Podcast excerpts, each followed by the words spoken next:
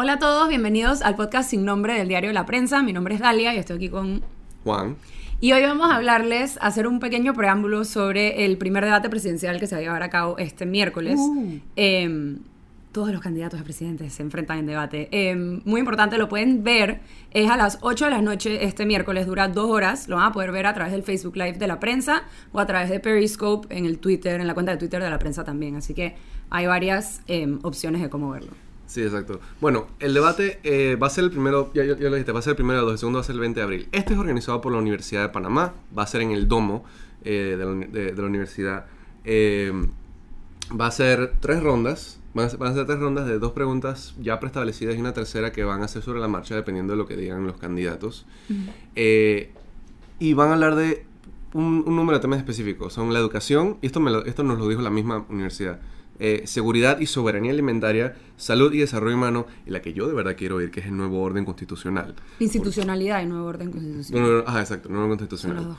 Ah, nos dieron, en un sorteo que hubo la semana pasada, determinaron también el orden en el que iban a hablar los candidatos. Y hasta ahora, eh, en la primera van a abrir, va a Marco Amelio, Saúl Méndez, en este orden.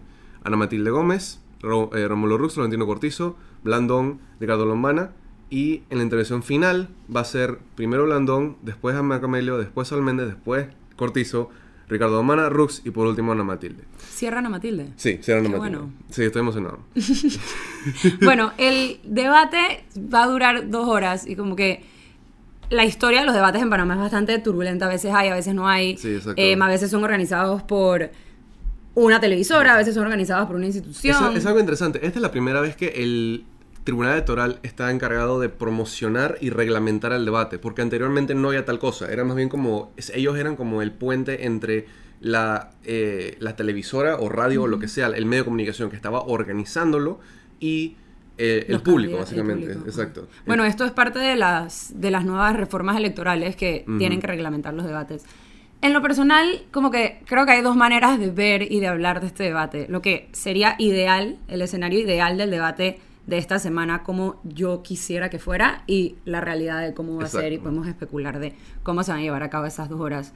Para mí, eh, lo más importante es que siento que es la primera vez, una pregunta que yo no entiendo del calendario electoral, es cómo hay un debate antes de que se levante la veda. De la verdad. Porque cómo tú puedes hablar de propuestas antes de que se levante...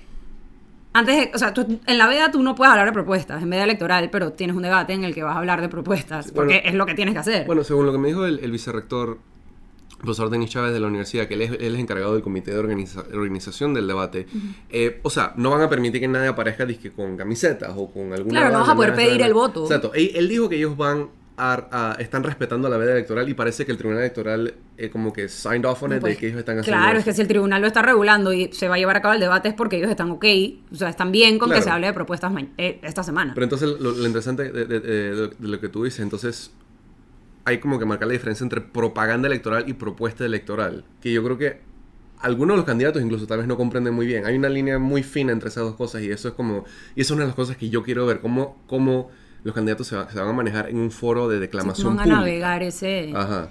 Está eso y además está el tema de que, ok, ellos no han publicado sus planes de gobierno. Bueno, Entonces, Sí, ah, eh, eh, algo así, porque ¿te acuerdas cuando anu- anunciaron la- eh, las alianzas dieron como un pantallazo de eso? sí, pero eso no es un plan, Plan de gobierno al que tú dices, que esta es mi propuesta, esto es no sé qué, No, esto claro. es tal. Entonces. ¿qué? Tú vas a sentarte ahí a oír un poco de propuestas de educación de Ana Matilde. Y va, o sea, Rux, por ejemplo, va a poder oír las, propuestas de Nito, de Ana Matilde, de Lombana, de Amelio, de todo el mundo, sin haber presentado o formalizado de manera La suya. oficial Sí. la suya. Entonces está como que el, el tiempo, o sea, el timing de esto está un poco extraño en mi opinión, pero para mí idealmente se va a enfocar en esas propuestas, ya que se está dando el escenario, ya que se está dando como el espacio para que presenten propuestas y hablen con claridad.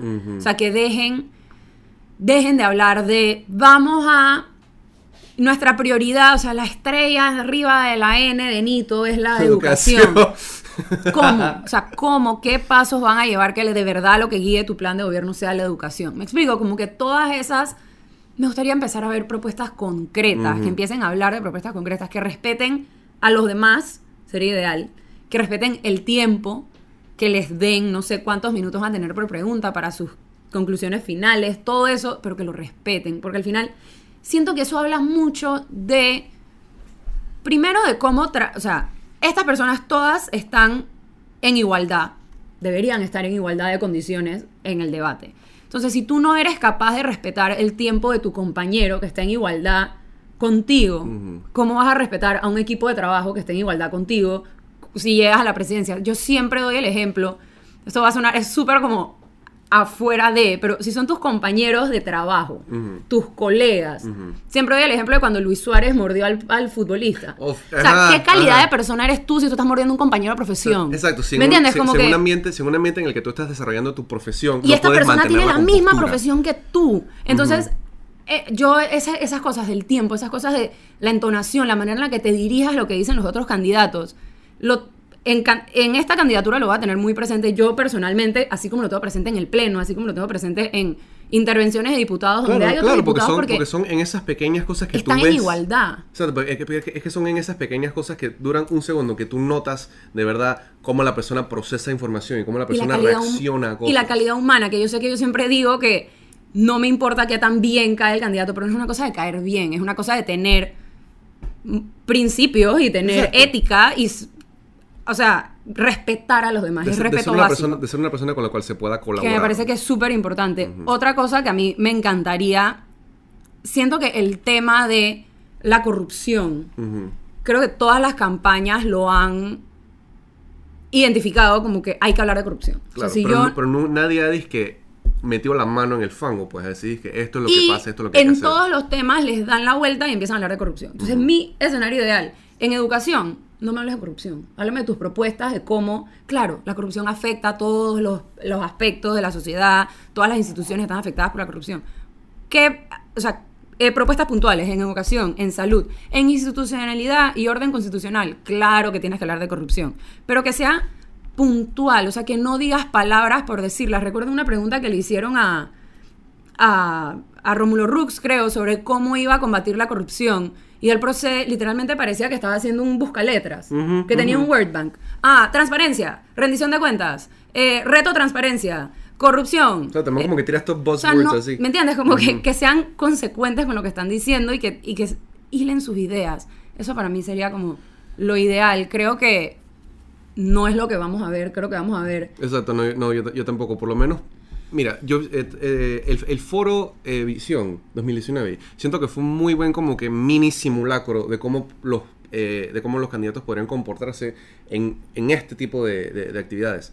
Y por lo menos, digamos, para tirarte un ejemplo, dije, Nito, ¿verdad? Yo fácil puedo ver como una pregunta sobre la, el nuevo orden constitucional o la corrupción puede, en el caso de Nito, de, como que devolucionar a eslóganes y devolucionar a argumentos vacíos y a apelaciones al, pasado del PRD, ese tipo de cosas. Yo quisiera que Nito llegara y se plantara y eso fuera como el momento en el que me dijera, dije, ok, me han, me han estado agarrando de, como de, bruto o de incompetente más que cualquier otra cosa y este es el momento en el que voy a legitimizar que soy capaz.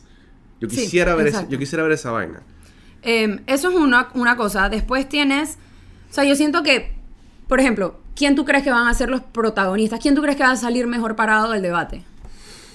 La verdad es que no lo sé. Por lo que has visto hasta ahora. O sea, ¿quién se va a desenvolver mejor en esa situación? Por lo que he visto, no sé, eh, honestamente, y de vuelta, el, el, foro visión, Saúl fue remarcablemente como que compuesto y directo y conciso. Yo siento que al menos, al menos en tema de. Digo, no estoy de acuerdo con nada lo que él dice, pero al menos en tema de cómo se va a presentar, creo que él va a quedar bastante bien. Sí. Eh, Ana Matilde también, porque es, extremadamente buena en eso. Veo a Lombana eh, siendo, porque él, él, siempre ha sido como el candidato más eh, íntimo y, fácil. Personal. Sí, logra como crear una, una conexión con su audiencia exacto, buena. Exacto. Eh, yo veo a, Marco Amelio, ojalá no se descarrile como le pasó en el, en el foro, pero, creo, pero, puedo verlo yéndose más como por el, ¿cómo era? Eh, en vez de logos, yéndose por el... Por el etos, sí. Etos, exacto. Sí, sí, yéndose más por las emociones y votando lo que sea que le escriben, porque él tenía algo escrito para el foro Visión 2019 y no le valió.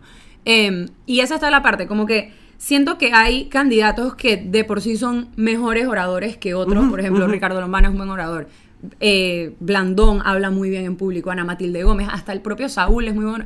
Pero, y después hay otros que se nota que están más entrenados. O sea, es más práctica, es más técnico. Rómulo. Que también es muy, o sea, eso también es muy valioso y te das cuenta que tienes un equipo importante de gente por detrás que los está preparando. O sea, estos candidatos, no sé si se han dado cuenta en los últimos días, no han estado tan activos ni en redes, ni en eventos, no han estado saliendo a tantas cosas, no están eh, caminando el país, están preparándose, porque me parece que es un, o sea, es un punto clave de la campaña. Entonces, al estarse preparando para esto, siento que es evidencia de que hay un equipo por detrás. y en algunos, para algunos candidatos será un equipo de voluntarios, será un equipo de expertos que están brindando su tiempo, para otros será una contratación de un equipo de comunicación que les está diciendo, mira, así es como tú tienes que plantear y esto es lo que tienes que decir y estos son tus talking points y así. Entonces siento que va a ser como, creo que va a quedar en evidencia eso, quién tiene, creo que va a ser una de las primeras instancias donde vamos a ver quién de verdad tiene el mayor poder adquisitivo por detrás. Sí.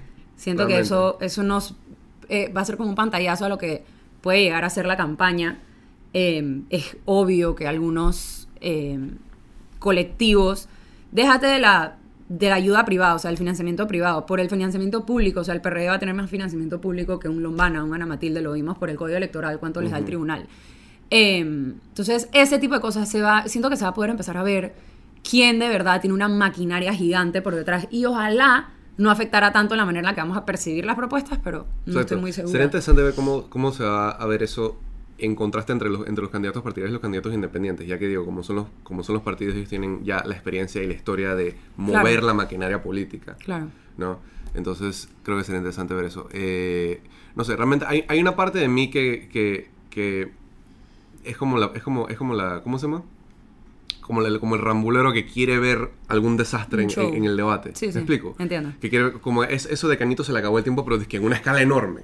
Pero también tengo la esperanza, quisiera ver que esto como que fuerce a los candidatos a sentarse y decir las propuestas como son y delinear planes específicos. Y yo sé que te ríes porque es... Sí, porque es como idealista y siento que... Sí, o sea, termina. Sí, sí no, no, no, no, sí, exacto. O sea, quisiera que esto fuese una, una, oportunidad para el pueblo panameño y para los candidatos de ver los problemas que afectan al país y sinceramente y francamente sentarse y decir, ok, hay una forma de resolver todo esto. Y este es un foro en el que podemos hablar francamente y sin ningún tipo de censura y con el interés del país de por medio, eh, tratar de pensar y elegir a la persona que nosotros creamos pueda hacer eso basado en sus propuestas y en su capacidad. Y no en eslóganes, y no en sectarianismo, y no en nada de esa vaina. Y capaz por ahí, o sea, capaz les va a ir mejor, o capaz vamos a ver un poquito más de eso ahora que siguen en veda. Porque tal vez tiene, o sea, tal vez es un arma de doble filo. Eh, va a tener que cuidarse un poco más y capaz eso termina siendo bueno para el elector porque va a haber un poco menos de distracción politiquera, de propaganda, buscando el voto, eh, pidiendo el voto. Aquí lo están buscando, en otras instancias lo van a poder pedir. Entonces, capaz, capaz y eso es algo bueno para el elector, que hay un debate cuidado y así lo planearon. cuidado y así, por eso esa es la intención de este debate. No lo sé. Em, no sé. Yo estoy emocionado porque siento que esto podría cambiar. Y digo, podría, podría no, pero siento que esto de verdad podría como que cambiar el panorama de cómo estamos viendo. Yo tengo un amigo que dice que cada vez que Nito habla pierde votos. Sí, no, de cañón que y, sí. Y es, o sea, y es un tema. O sea, capaz este es el, el momento en que cuando alguien empieza a hablar empieza a ganar votos. Y hey, ¿este tipo quién es? Y oye, acá ella me gusta cómo habla, o oye, no me gusta cómo habla, él pensaba votar por él. Entonces, siento que sí, como tú dices, puede ser como un cambio de panorama y y digo, una después, evolución. Y después viene el segundo debate, que es el 20 de abril. ¿El 20 o el 10? Es el 20. Ok. Y, ahí vamos a tener eh, otro, otra dinámica completamente distinta, ya teniendo todo esto. y es en la Cámara de Comercio, Industrias y Agricultura, si no me equivoco. O sea que de por sí se puede esperar que tenga un contexto, o sea, unas no sé cómo explicarlo, como unas prioridades diferentes, unos temas, un, enfoque, distinto. Un enfoque distinto. Pero bueno, eso habrá que ver. Creo que los siete candidatos confirmaron que van. Sí, todo el mundo va. Eh, eso y, digo, y, si no, ya se les acabó el tiempo para decir que no, porque según la, según la ley. Eh, y según las regulaciones de la misma Universidad de Panamá y el comité, si ellos no van a asistir, necesitan comunicar eso por escrito y no van a aceptar ningún reemplazo. O sea, no podrían mandar a vicepresidente ni nada. O vas o no vas, punto. Claro, me parece que está eh, Sí, exacto. no, no, creo que como, como que ningún otro detalle. Solamente miren el debate, eh, presten atención, tomen nota. Tomen nota de lo que dicen. Eh, y bueno, em, acuérdense que lo pueden ver en el Facebook Live de la prensa y en Periscope en Twitter. Así que va a haber varias opciones en línea, si están donde sea, lo pueden ver. nosotros vamos a estar ya cubriendo, así que ojalá noticias. Bueno, eso es todo por hoy. Gracias, eh, coméntenos, nuestros handles están aquí abajo y nos vemos la próxima. Chao.